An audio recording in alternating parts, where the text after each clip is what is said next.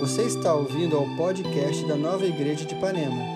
Esperamos que esta mensagem alcance o seu coração com a graça de Jesus e fortaleça a sua fé.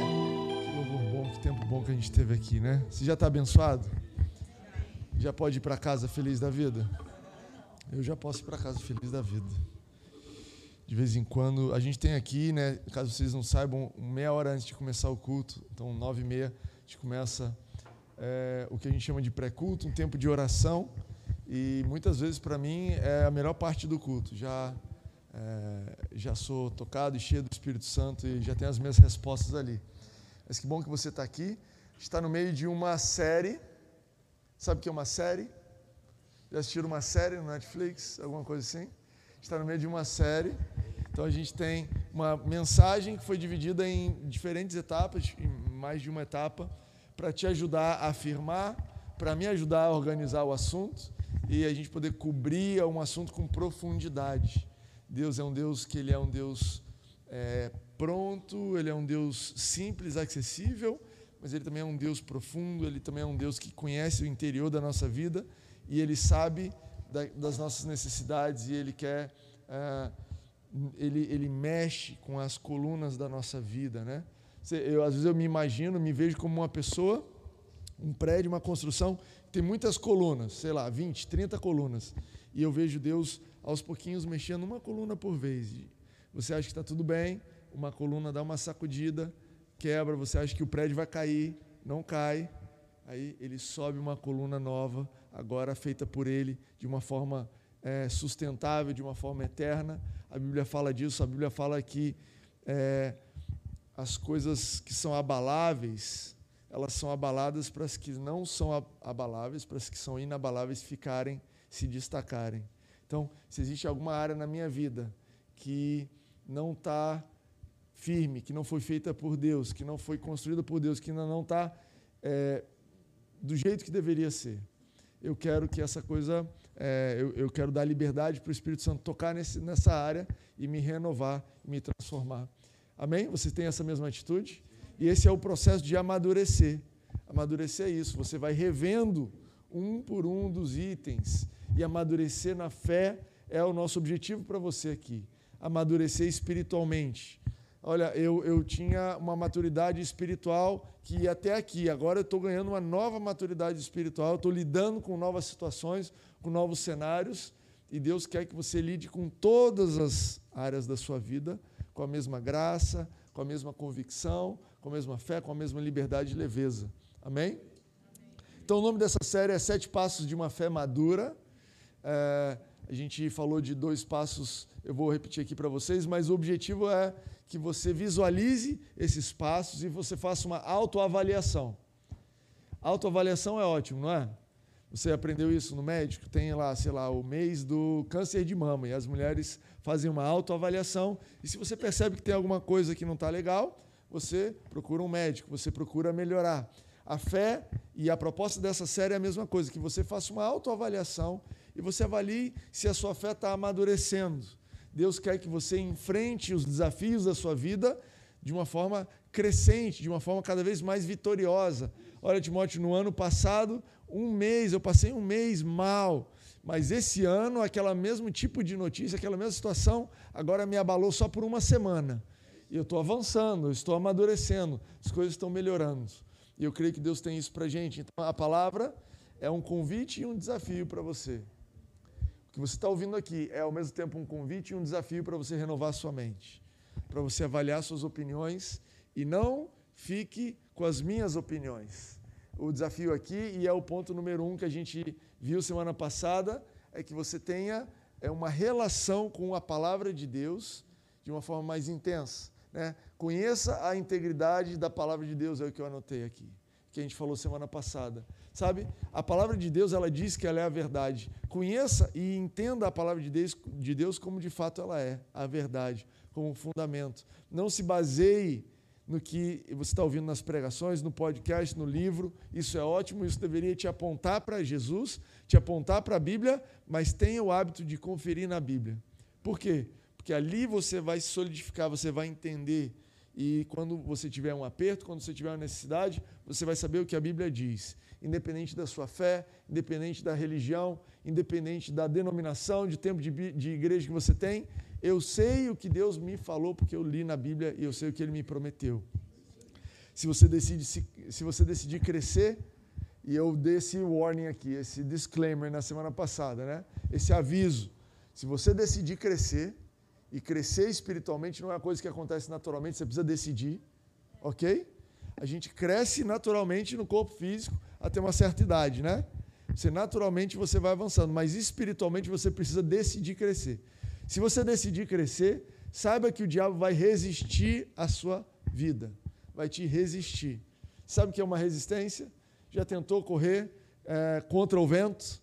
Tentar, tentou correr a, na, como é que chama? Contra a inclinação, subindo a montanha, você percebe uma resistência, está correndo ali, bom, bom, ladeira abaixo, sem resistência, né? Da gravidade. Quem está que tá te resistindo ali? Gravidade. Né? Na escola, lembra da escola? É Newton que descobriu a gravidade? É isso? Primeira lei de Newton? Alguém sabe? Ninguém sabe aqui? Meu Deus do céu, é Newton. Alguém sabe? Legal. Tá cedo, né? Também, domingo, 10 horas da manhã, Newton não está na gaveta de domingo de manhã, eu entendo. É, mas você está correndo, a gravidade, quando você está correndo ladeira abaixo, ela não está te resistindo, ela está te ajudando. Mas quando você está correndo ladeira acima, a gravidade ela vai te resistindo, dá mais esforço. Então o diabo vai tentar te resistir. Mas a Bíblia fala que Jesus ele é o autor da nossa fé e que a fé que vence o mundo é essa fé que Jesus colocou em nós. E você amadurecendo espiritualmente, você vai estar pronto para toda resistência. Então a gente falou da palavra, a gente falou também sobre você entender a realidade da sua redenção em Cristo. De que você foi tirado da autoridade do diabo e colocado agora debaixo da autoridade de Jesus. E você entender essa realidade, você entender que você, o diabo não tem mais autoridade para mexer na sua vida. Isso faz a diferença. Porque quando você vê ele querendo, e o diabo é um cara mandão, você conhece alguém mandão? Não fala, não levanta a mão. Conhece alguém mandão? Vive com alguém mandão? Que vive querendo te mandar as coisas? O diabo é o cara mais mandão que tem. Ele vai mandar. Fica bravo. Responde. Taca essa pedra. Mente. Faz isso. Ele é um mandão. E se você deixar, ele manda em você. Por isso que a gente precisa, faz parte desse amadurecimento, você entender: opa, eu não estou debaixo da sua autoridade. Desculpa, não te obedeço. Não é você que obedeço. Você não tem autoridade sobre a minha vida. Jesus tem autoridade sobre a minha vida. Estou debaixo agora de uma nova ordem. É isso quando troca de restaurante? Fala como? Nova direção. O João é meu assistente número um aqui. Incrível. Uh, hoje eu quero então avançar e falar com vocês sobre o terceiro passo, que é conhecer a realidade da nova criação. O momento que você nasce de novo, você é recriado. No momento que você levantou a mão, aceitou Jesus, hoje a gente vai ter essa oportunidade aqui, mas eu não sei quanto tempo faz atrás que você tomou a decisão de entregar a sua vida para Jesus. Naquele momento, pela fé, você estava recebendo o que Deus tinha programado para você, planejado para você em Jesus, e o seu espírito humano, que antes ele era morto, como é que ele era morto? Ele não existia? Não, ele existia morto ele existia influenciado pela morte. Ele existia influenciado sem a, a, vida de Deus, influenciado pela morte. Mas quando você recebeu Jesus, esse espírito ele não foi consertado, ele não foi ajustado. Você não sofreu um upgrade, né? Você não foi ali de Uber X para Uber Black. Não, Jesus te recriou. Você foi recriado, você foi feito uma nova criatura. O que, que eu sou hoje? Uma nova criatura. Aquela velha criatura ficou para trás. As coisas velhas ficaram para trás. E a gente precisa receber e entender isso. Então, você foi recriado, e porque você foi recriado por Deus, ele te chama de filho, que você nasceu dele. Vamos ver o que a Bíblia diz a respeito disso? Em João 1, 12, 13, bem básico isso aqui. Né? Estão ensinando lá na geração nova. Contudo, aos que o receberam, aos que creram em seu nome, deu-lhes o direito de se tornarem filhos de Deus. Está falando de você aqui. Aos quais não nasceram por descendência natural. Então você não nasceu num parto, não foi cesárea, foi natural. Não, não foi natural o seu nascimento. Não nasceram por descendência natural, nem pela vontade da carne. Não foi uma ideia de alguém, foi uma vontade que você teve. Alguém me convenceu e eu nasci. Não, não foi vontade da carne, nem pela vontade de algum homem, mas nasceram de Deus. Cara, coisa mais incrível, essa é a sua verdade, essa é a realidade sobre a sua vida. Você agora é uma nova criatura em Cristo Jesus, porque você agora pode ser chamado de filho, você é filho de Deus, porque você nasceu assim. Isso não é só uma experiência, é uma experiência também. Às vezes você chorou, você lembra do dia. Acho que o Hélio estava aqui semana passada e disse, né? Eu, eu nasci de novo num retiro em 1900 e tanto, com fulano de tal, na hora tal. Tem gente que sabe detalhe do detalhe. Eu lembro que eu nasci. Mas não é só uma experiência, não é uma religião. Não é o dia que você resolveu virar membro da nova igreja, ou o dia que eu fui para a igreja protestante, ou o dia que não é uma religião. Isso aqui é algo mais. Não é o sinônimo de você se tornar membro da igreja. Você pode virar membro dessa igreja e não ser nascido de novo. Caramba. Você pode servir na igreja e não ser nascido de novo. E você pode ser nascido de novo e nunca ter vindo na igreja. São coisas distintas. É, nascer de novo tem a ver com a fé do coração, de uma entrega que eu não tenho como avaliar. Eu olho nos seus olhos, eu não sei se você nasceu de novo. O, o resultado da sua vida vai dizer se você nasceu de novo. Mas eu olho para você, eu não sei. Agora é uma decisão que você sabe e imediatamente aquilo começa a testemunhar dentro do seu coração. E eu anotei aqui o que, que significa para a gente hoje. Significa que você precisa parar de olhar para você de uma forma natural. Talvez você se olhava como eu, por exemplo. Eu sou um homem nascido em 1984 em Goiânia, brasileiro, casado. Eu poderia me olhar e avaliar isso. Quem você é? Olha, eu sou um homem de 38 anos de idade, goiano, brasileiro. Mas isso é quem eu sou naturalmente. A minha visão sobre mim está mudando e ela é diferente. Hoje, quem é você? Eu sou filho de Deus. Eu sou uma pessoa que nasceu de novo. Eu sou uma nova criatura. Cara, por que, que isso faz diferença? Porque é como Deus me vê. Deus não me vê como um homem natural. Deus me vê como uma nova criatura em Cristo. A chave para esse passo aqui é esse termo em Cristo. Deus ele olha para mim e ele me vê junto com Cristo, misturado com Cristo e dentro de Cristo. Eu não sei exatamente como é que isso funciona, é uma coisa sobrenatural, mas Cristo vive dentro de mim, que já é uma loucura, porque ele é o criador do universo como é que esse cara que é maior do que tudo vive aqui dentro, que sou pequeno e limitado? Eu não sei. E para piorar, eu vivo dentro dele também. Então, não dá para entender naturalmente. É uma coisa, é uma união espiritual. E Deus olha para mim, para você, e ele se, te vê como o filho dele. É por isso que a Bíblia diz que ele não vê defeito em você. É por isso que a Bíblia diz que ele vê você como alguém eterno. É por isso que a Bíblia diz que ele te vê como justiça. A gente vai ver isso como alguém que se relaciona. Ele chega para você e fala: E aí, cara, tudo bem? E você fala: Opa, mas eu acabei de receber Jesus, eu nem sei o que eu estou fazendo. Ué, mas eu estou te vendo em Cristo. E aí você já é meu filho. E já é meu filho, já tem acesso. A gente precisa mudar a forma como a gente se vê. E uma parte grande da maturidade da fé é você mudar a forma como você se vê. Não, mas eu sou assim. Opa, não sou assim. Sabe aquele argumento em você dizendo assim: não, mas eu sempre fui pavio curto. Eu sempre fui uma pessoa que falei besteira. Eu sempre fui uma pessoa que de manhã não funciona muito bem. Eu sempre fui uma pessoa que responde imediatamente. Eu sempre fui. Sabe isso? Deus quer mudar essa frase na sua boca. Ele quer mudar essa convicção. Quem sou eu? Eu sou uma pessoa generosa. Tá sim com dinheiro. Nunca deu um real para ninguém, para mãe, para primo, para ninguém. Mas a Bíblia olha para você e Deus olha você em Cristo e fala: esse é um cara generoso. Tem uma história na Bíblia de Gideão, não anotei aqui. Gideão era um cara judeu que, numa época que o, o Israel estava sendo perseguida, e todo ano os inimigos vinham e roubavam toda a colheita deles, e eles tinham medo, eles não tinham, se você for olhar historicamente, eles não tinham as armas que os filisteus tinham. Então, por uma questão de tecnologia, os filisteus tinham espadas e lanças, e os judeus não tinham essa tecnologia do ferro ali, E então os filisteus sempre vinham e roubavam. Então Deus encontra Gideão escondido num lugar, porque os inimigos estavam vindo. E Deus encontra como se fosse num quartinho, Gideão na posição fetal, chorando, desesperado que lá vem os filisteus. E aí Deus vira para Gideão e fala: E aí, homem valente, tudo bem?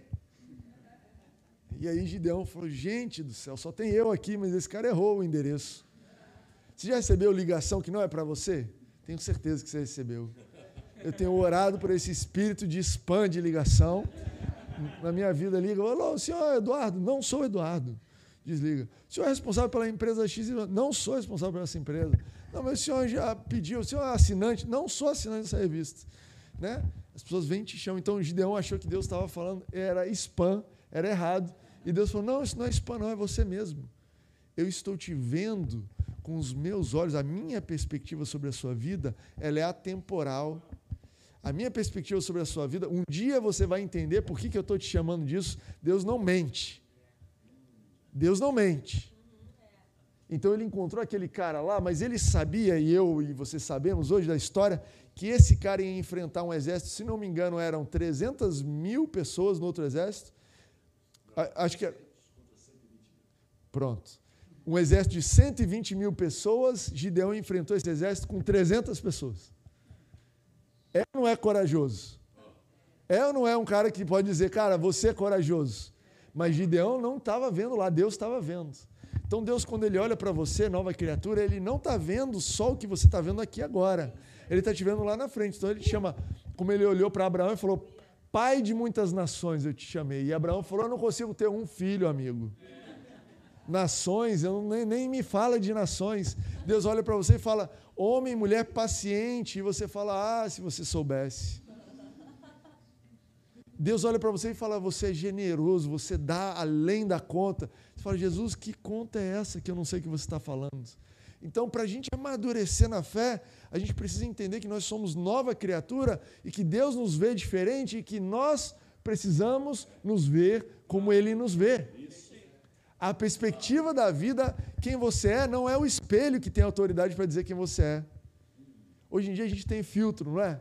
Eu vi algum lugar, eu li alguma notícia, não me lembro onde, onde as pessoas estavam querendo botar filtro do Instagram no espelho. Para já se ver bonitão igual, né? Quem não sabe o que é filtro, relaxa, não está perdendo nada. Mas, enfim, a gente olha para o espelho e a gente acha que aquilo ali tem autoridade sobre a nossa vida. Estou vendo alguém abatido, estou vendo alguém com sono, estou vendo alguém que está envelhecendo, estou vendo alguém irritado, estou vendo alguém que tem um sintoma X. Mas o espelho não tem autoridade sobre a minha vida, porque eu nasci de novo e agora eu sou o que a Bíblia diz que eu sou. Eu sou aquilo que Deus diz que eu sou. E se Ele diz que eu sou corajoso, vamos lá. Vamos sair dessa, dessa posição fetal e vamos para frente. Deus, se você está dizendo, então você está dizendo. E eu acredito na sua palavra mais do que os meus sentimentos. Eu acredito nas tuas palavras mais do que que eu estou vendo. Cara, isso vai te libertar de algumas alguns traumas, vai te libertar de algumas limitações, vai te, limita, te libertar de algumas é, questões que a sociedade coloca para você. Olha, eu não estou limitado ao que dizem a meu respeito. Os meus limites, ou o que me define, é o que Deus diz a meu respeito. Uau, já estou empolgado. 2 Coríntios 5, versículo 7, depois 16 e 17. Olha que interessante sobre esse assunto. Porque vivemos por fé e não pelo que vemos. Pega isso daí. Nós vivemos por fé e não pelo que vemos. Os seus olhos seu ouvido, o que você vê, não é o que conduz a sua vida. O que te faz avançar e amadurecer espiritualmente é a tua fé. É o que você crê, é o que a Bíblia está dizendo aqui. Depois pula para o 16. De modo que de agora em diante a ninguém mais consideramos do ponto de vista humano.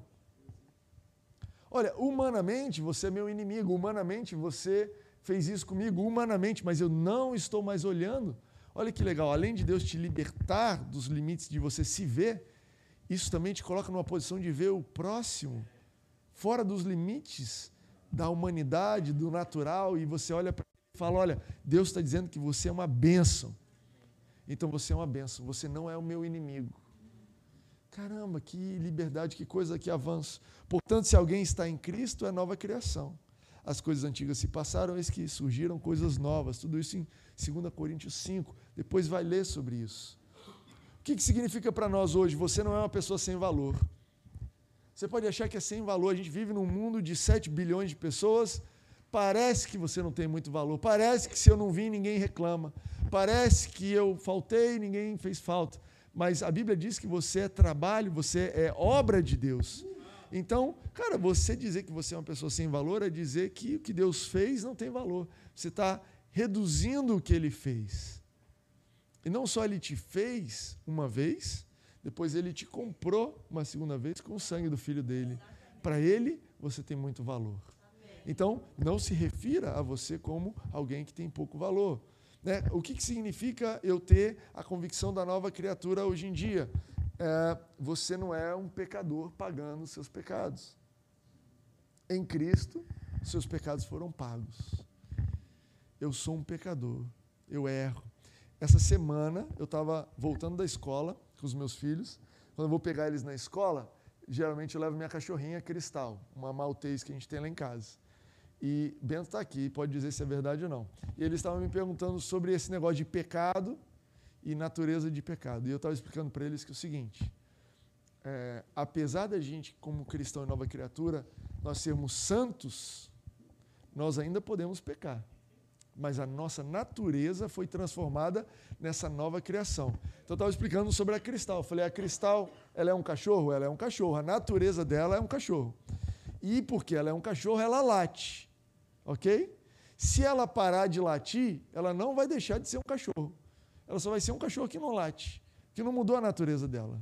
Então, antes de Jesus, ainda que você parasse de cometer qualquer pecado, você só era um pecador que não pecava. Mas a sua natureza ainda era de pecador.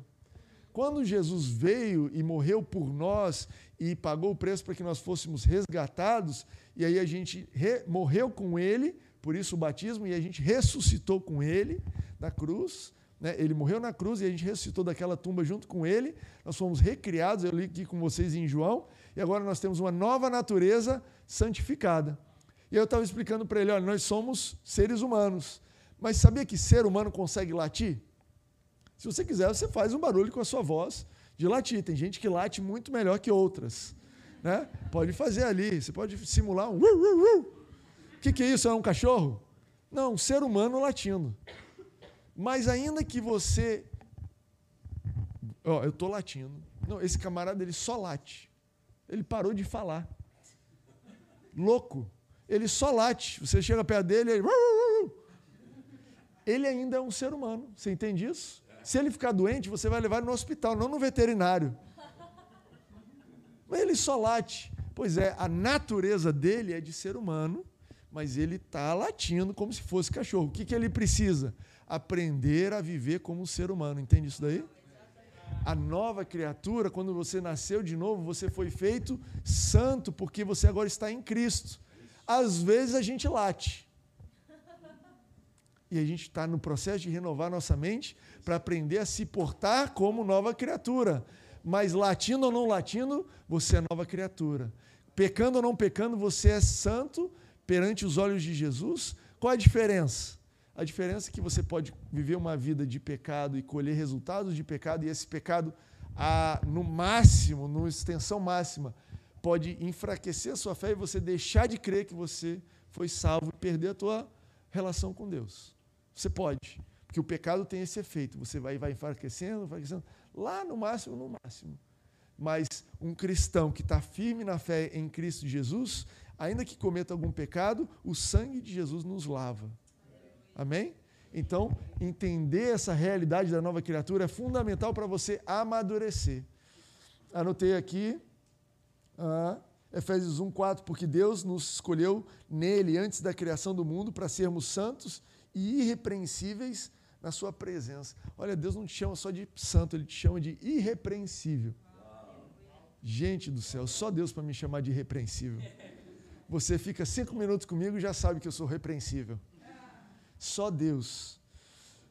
Três, o Pai preparou para nós uma vida de boas obras, a fim de mostrar ao mundo a sua bondade e graça. Está em Efésios 2,10. Porque somos criação de Deus, realizada em Cristo Jesus, para fazermos boas obras, as quais Deus nos preparou antes, para nós as praticarmos. Então, você saber que você é uma nova criatura diz respeito a Deus tem um plano de boas obras a meu respeito. Eu não sou uma pessoa andando por aí procurando um destino. Deus preparou um caminho de coisas boas para mim. Isso significa eu entender que eu sou uma nova criatura. Mas, Timóteo, a minha vida está caindo pelos pedaços. Timóteo, eu já tomei muita decisão errada. Timóteo, eu tenho tantos anos de idade.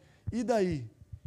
Quem que eu estava conversando essa semana que o, o, o, o, avô, alguém da família, eu acho que era o Obinéias, eu acho que era o seu pai, Rafael, estava falando que o tio ou o pai dele viveu até cento e tantos anos de idade e com noventa e poucos estava entrando na aula de violão, aprendendo algo novo.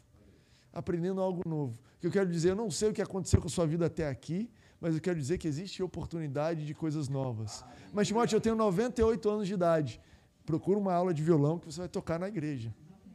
Procura, tem coisa nova para você. Existem coisas novas para você. Ah, mas eu já tomei muita decisão ruim. Que bom que Deus e a sua graça e sabedoria sabem lidar com isso, mas Deus tem um plano de coisas novas para você. Eu estou dizendo isso porque o diabo vai te atacar a respeito da sua identidade o tempo todo. O tempo todo ele vai falar: você não é crente nada, você não crê nada, você abandonou a sua fé, você não sabe, você na verdade é esquentadinho, você é um mentiroso.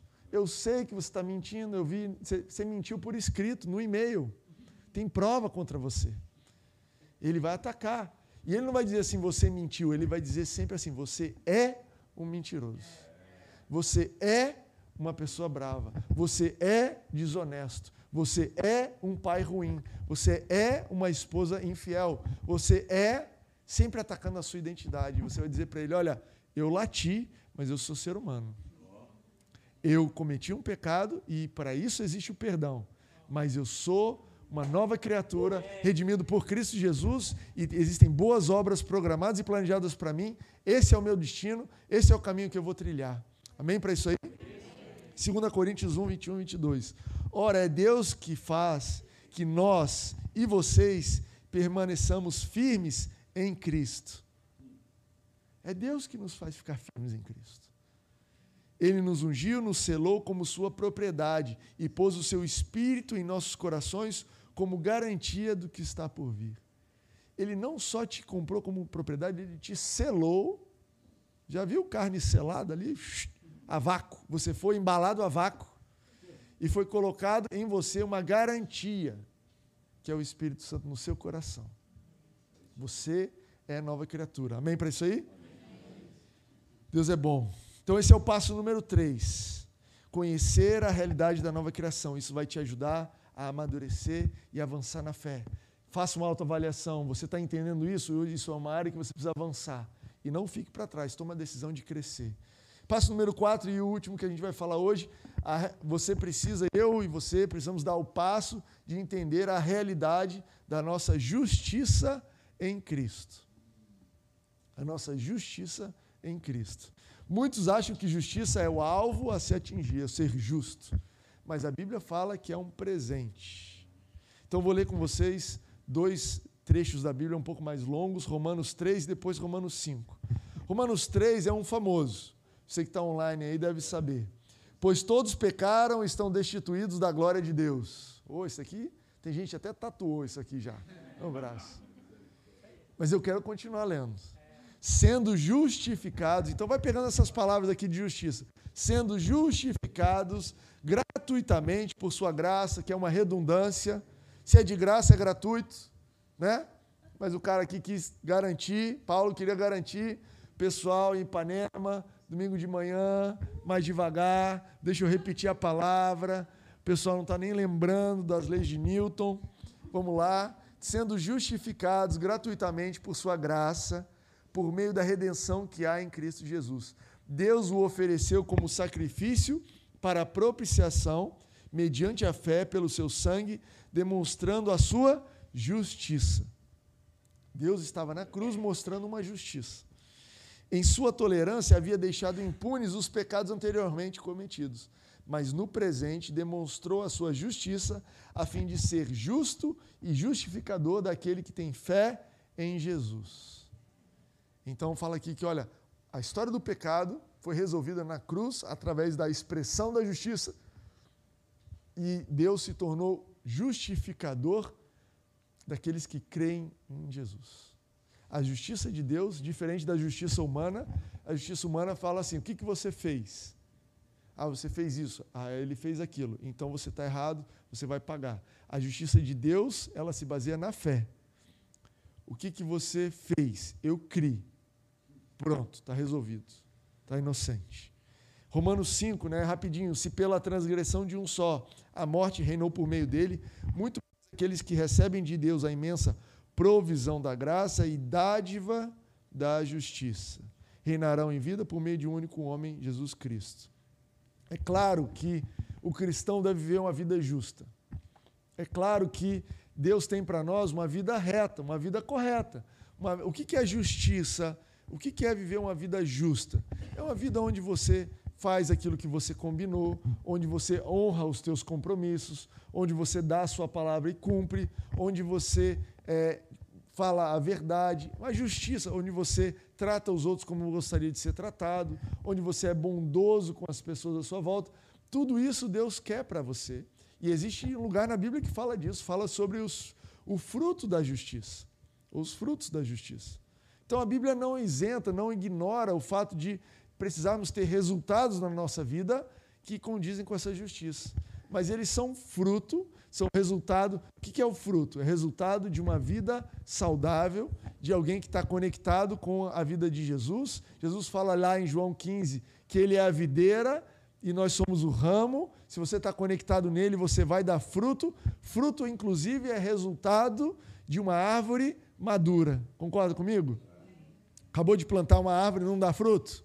A árvore vai crescendo, você vai regando, vai colocando ali um solo bom, o sol, e aquela árvore ela passa a dar fruto. Então, os resultados, porque a gente não fala, a gente não é muito uma sociedade agrícola, então a gente é um resultado, uma, uma sociedade mais industrial. É, os resultados da vida, dessa justiça de Jesus, elas, esse resultado vai acontecer à medida que você cresce e à medida que você amadurece. Mas independente dos resultados, você é justo. A Bíblia chama você de justo. Uh, eu anotei aqui: muitos tropeçam na autocondenação, deixando o inimigo privá-las daquilo que, que já lhes pertence em Cristo. Por exemplo, pensam que as suas orações não funcionam, mas se alguém que for justo orar, aí a minha oração vai ser atendida. E tem até uma base bíblica para isso. Tiago 5,16 fala: a oração do justo é poderosa e eficaz. É? Então, tem muita gente assim, é, pensando que, olha, eu preciso lá para o Timóteo orar comigo. Eu preciso lá para o fulano orar comigo. Por quê? Porque eu fiz muita coisa errada, então a minha, a minha oração ela vai com uma carga de coisas erradas que não passa no crivo lá não cai no inbox. Né? Tem um filtro no inbox de Deus assim imediato que fala assim: deu dízimo? Não. nem ouve. Esse aqui veio na igreja? Não. nem ouve. Leu a Bíblia? Não. Não quero saber. Ah, esse fulano fez tudo certinho. Vamos responder essa oração. Então, é um engano, é, uma, é, uma, é um, um espírito de autocondenação que você diz assim: eu não mereço, eu não fiz por merecer, Deus não vai ouvir as minhas orações. E é por isso que a gente tem uma tradição, especialmente na igreja, aliás, igreja evangélica, igreja católica, os cristãos, de procurar alguém para interceder por nós, não é isso? Tem até a oração que estava começando com o Bento sobre rogai por nós. Aí ele, que parada é essa, pai, de rogai por nós? É isso, você está achando que Deus não vai ouvir você, aí você paga um despachante, não é isso? Um, uma conexão ali mais direta. Jesus, Timóteo, Seguinte, eu orei, o sintoma não foi embora. Será que tem um esquema? Você conhece alguém lá no céu? Olha, eu conheço um camarada. Eu conheço, eu, eu conheço alguém. Eu vou te dar um telefone e só funciona quinta noite. É numa montanha. Você vai lá de noite. Tem que virar noite, irmão, senão não tenho conexão lá com o despachante. E lá com esse despachante, ele tem acesso a Deus, porque porque ele tem influência política, ele ajudou a nomear as pessoas do céu, e as pessoas devem favores para eles. Ou essa pessoa é extremamente justa, essa pessoa não peca, ela vive num estado zen de espírito, ela sequer fala alguma coisa para não cometer um erro de pecar, então ela só pensa. Então a gente tem essa, a gente está brincando aqui, mas a gente tem essa cultura cristã de achar que as minhas orações elas não vão chegar porque eu não sou justo. Eu preciso de alguém que é mais justo que eu. E é por isso que a Bíblia é, é, é enfática em dizer que a justiça é um presente, não é algo que você fez. A justiça é uma dádiva, por isso que ele fala assim: aqueles que receberam a dádiva de, da justiça vão reinar em vida. Porque você vai saber que a tua oração vai ser respondida, você vai olhar para a situação e vai falar: olha, eu tenho um Deus que ouve a minha oração, porque eu fui justificado. Perante Ele eu estou legalmente tranquilo. Eu vou perguntar isso, mas antes de perguntar, não quero ninguém levantando a mão aqui. Mas você já teve algum problema na justiça? Já teve problema que você estava no meio de um processo, uma pendência, e você já passou por aquilo, aquilo foi julgado e foi resolvido? Sabe o alívio que é você poder andar? Eu lembro, por exemplo, de uma época que a minha carteira de motorista estava vencida. E aí eu dirigia. E aí, olha, olha aí, eu já, graças a Deus pela justiça, que é uma dádiva. Aí eu dirigia, mas quando eu vi uma polícia, o que, que eu pensava? Lascou, né? Perdi. Vi uma blitz, eu não podia ver uma blitz. Tem gente que ah, vê e tem uma relação com Deus e com a igreja nesses termos. Não consegue botar o pé na igreja porque fala: ih, minha carteira está vencida se ele souber o que eu fiz, e às vezes são coisas que são tão banais que não são nem baseadas na Bíblia, outras coisas são devidas mesmo, mas não entendem que o sangue de Jesus já pagou, não entendem que a justiça é uma dádiva, estão tentando merecer a justiça, e por, pior ainda, um dia param de fazer ou param daquela vida, aí entram na igreja se achando justo, aí é pior ainda, né?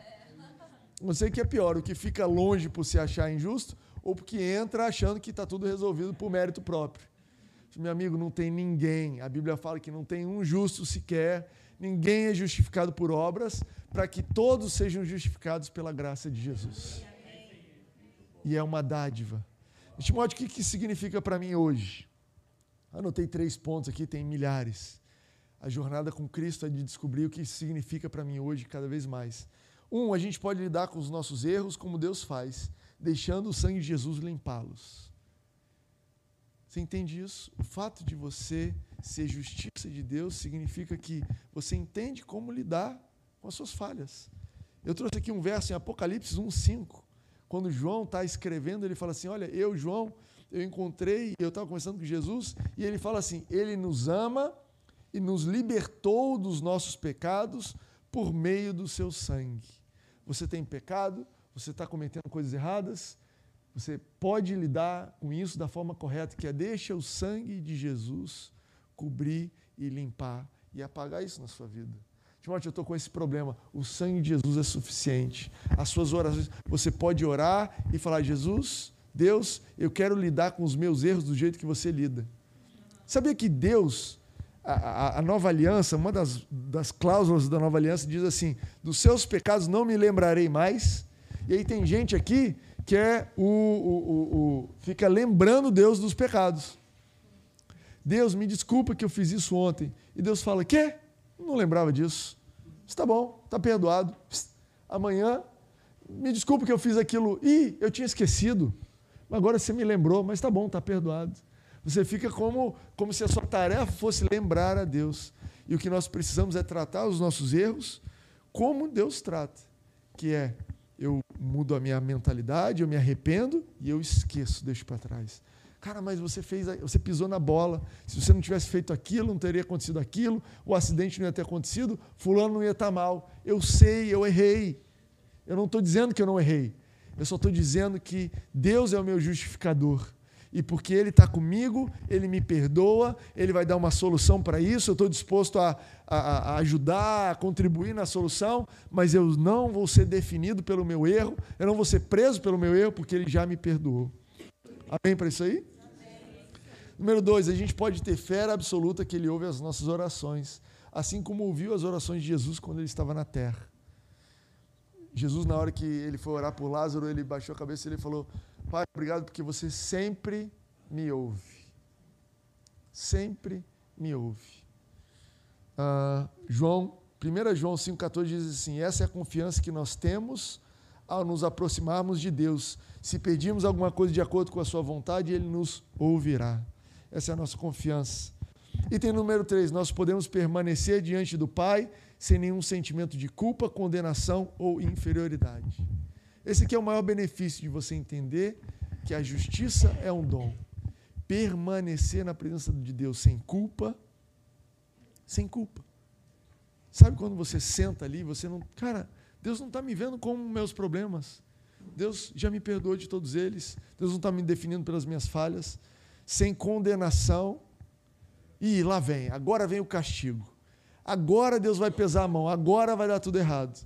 E sem sensação de inferioridade. Sabe quando você está num lugar, mas você sabe que você não devia estar tá lá? Você está ali na mesa comendo, você fala, ai meu Deus do céu, estou aqui nesse restaurante caríssimo que alguém me convidou. Se a conta vier para mim, eu não consigo pagar. Vou até comer pouco, vou pedir uma água e só uma batata frita, porque se ficar ruim, né, eu consigo lavar uns pratos aqui, resolve. Às vezes a gente tem esse sentimento de inferioridade com Deus. Deus, por favor, faz, por me desculpa estar tá falando com o senhor, acordei aí, senhor, domingo. Me perdoa, eu, é rapidinho, é só uma oração rápida. Não é nem para mim, é para o amigo. É rapidinho. Senhor, abençoa o fulano, mas se não der para abençoar, também está tudo certo. Deixa ele ir para o inferno, não tem nenhum problema. Eu só estava vindo aqui, não queria nem atrapalhar, vou saindo aí de costas para o senhor também não me queimar aqui desculpa qualquer coisa. A gente quer oração é esse tipo, esse tipo de atitude com Deus, de relacionamento com Deus. E, cara, você precisa ter um relacionamento com Deus. Seguinte, você precisa chegar lá, pular no sofá, abrir a geladeira e falar: o que, que a gente tem para jantar hoje? O que, que a gente tem para hoje? Meu Deus, que cara folgado. Folgado não, que eu estou na casa do meu pai. Eu estou deitado aqui no sofá. Muda de canal que eu estou gostando, não. Vamos assistir outra coisa. Cara, senta no colo dele, dá um beijo nele. Fala, calma aí que eu estava cuidando aqui dos problemas na Ucrânia. Não, peraí. Resolve meu problema aqui antes. Estou com uma situação aqui grave. O que, que foi? Estou com a unha encravada. Ai, meu Deus. Mas se é meu filho, eu vou... Deixa eu ver a sua unha aqui. Depois a gente resolve a bomba. Entende isso? A atitude de quem é justificado. Eu não estou devendo nada. Eu não tenho nada de menos. Eu não estou pedindo um favor. Eu não estou entrando na presença de Deus como se eu devesse alguma coisa. Tudo foi pago. Isso é isso é honrar Jesus. Isso é honrar Jesus. Você imagina que alguém vai lá e paga um preço e compra um apartamento para você e você fica tão mal que nem mora no apartamento. Cara, que louco. Que já pensou o seu pai compra um apartamento na frente da praia para você? Cara, tá morando mal, tá morando ali emprestado num quarto dividido. Vou comprar um apartamento lá na frente da praia. Aí teu pai chega para você: "E aí, filho, como é que tá?" Ah, eu não tive nem coragem de entrar no apartamento, tão bom o apartamento, tão maravilhoso. Mas olha, eu estou lá no meu quartinho apertadinho. Você, Pô, cara, que isso? Paguei milhões de reais por você, me sacrifiquei por você, e você nem para usar o que eu dei para você. Quando você usufrui da presença de Deus, quando você anda justificado, quando você avança, você está glorificando a obra de Jesus. Jesus olha para você e fala: aí, valeu a pena. Agora sim. Meu Deus, aquele sangue lá foi derramado, mas esse cara está aproveitando. Essa pessoa aqui está perdoada. Uau, está avançando. Esse cara entrou aqui com tudo. Valeu a pena. Entende isso? Vamos ficar de pé? Saiba que você é em Cristo. Não fizemos a nós mesmos justiça de Deus. Foi Jesus que fez. Tenha essa firmeza no seu coração. Essa série é para você se autoanalisar e para você avançar em fé, para você amadurecer na fé. Mas agora enquanto eu estava falando aqui, eu tenho a expectativa que o Espírito Santo estava falando no seu coração. E a gente está com o horário avançado, hoje eu me estendi, mas eu quero te dar dois, três minutos para você fechar os seus olhos e ter um papo com teu pai. Um papo de alguém que sabe que é nova realidade, nova criação em Cristo, sabe que é uma nova criatura, alguém que sabe que é a justiça de Deus. Talvez você nunca teve esse tipo de oração com ele. Talvez você nunca teve esse tipo de relacionamento mas pela primeira vez na vida você vai poder orar sem culpa de pecado, sem se sentir inferior, sem achar que as pessoas ou que Deus está te julgando porque você fez ou não fez. Você simplesmente pode se chegar a Ele e falar: Cara, eu quero te agradecer pelo que você fez por mim. Eu quero, eu quero estar contigo. Eu quero te trazer esse novo desafio que eu estou enfrentando. Eu quero te expor esse, esse dilema que está acontecendo na minha vida. Eu quero te agradecer porque eu não sou, aos teus olhos, um pecador, mas alguém que tem uma natureza santa, que está aprendendo. Me ajuda a me ver como você me vê. Pai, eu quero te agradecer por quem eu sou em Cristo. Eu quero te pedir ajuda para ver outras pessoas dessa forma também. Me ajuda a ver aquele fulano que está me irritando como alguém que foi transformado. Obrigado, Pai, pelo que você tem feito, fez e continua fazendo e vai fazer nas nossas vidas. Obrigado porque você está cuidando da nossa trajetória, cuidando das nossas vidas, cuidando dessa identidade, cuidando desse fruto, desse amadurecimento na fé. Obrigado por esse crescimento, que mesmo o crescimento é você quem dá. Eu quero te agradecer pelas tuas bênçãos na nossa vida e eu quero declarar uma semana abençoada nas nossas vidas. Uma semana de resistência, mas uma semana de vitória. Uma semana de desafios, mas uma semana de sabedoria em lidar com os desafios. Uma semana, Deus, de confrontar e trazer à tona a verdade da tua palavra. Uma semana de trazer à tona a verdade a respeito dos assuntos, brilhar a tua luz nos lugares. Pai, traz à tona, revela a tua presença em cada área. Em nome de Jesus. Em nome de Jesus. Amém. Obrigado pela sua presença. Não vá embora sem dar abraço duas, três pessoas. Obrigado por ouvir essa mensagem. Não deixe de se inscrever por aqui para continuar nos acompanhando. Para saber mais sobre nós e sobre nossas atividades, você pode nos seguir no Instagram Nova Igreja Ipanema.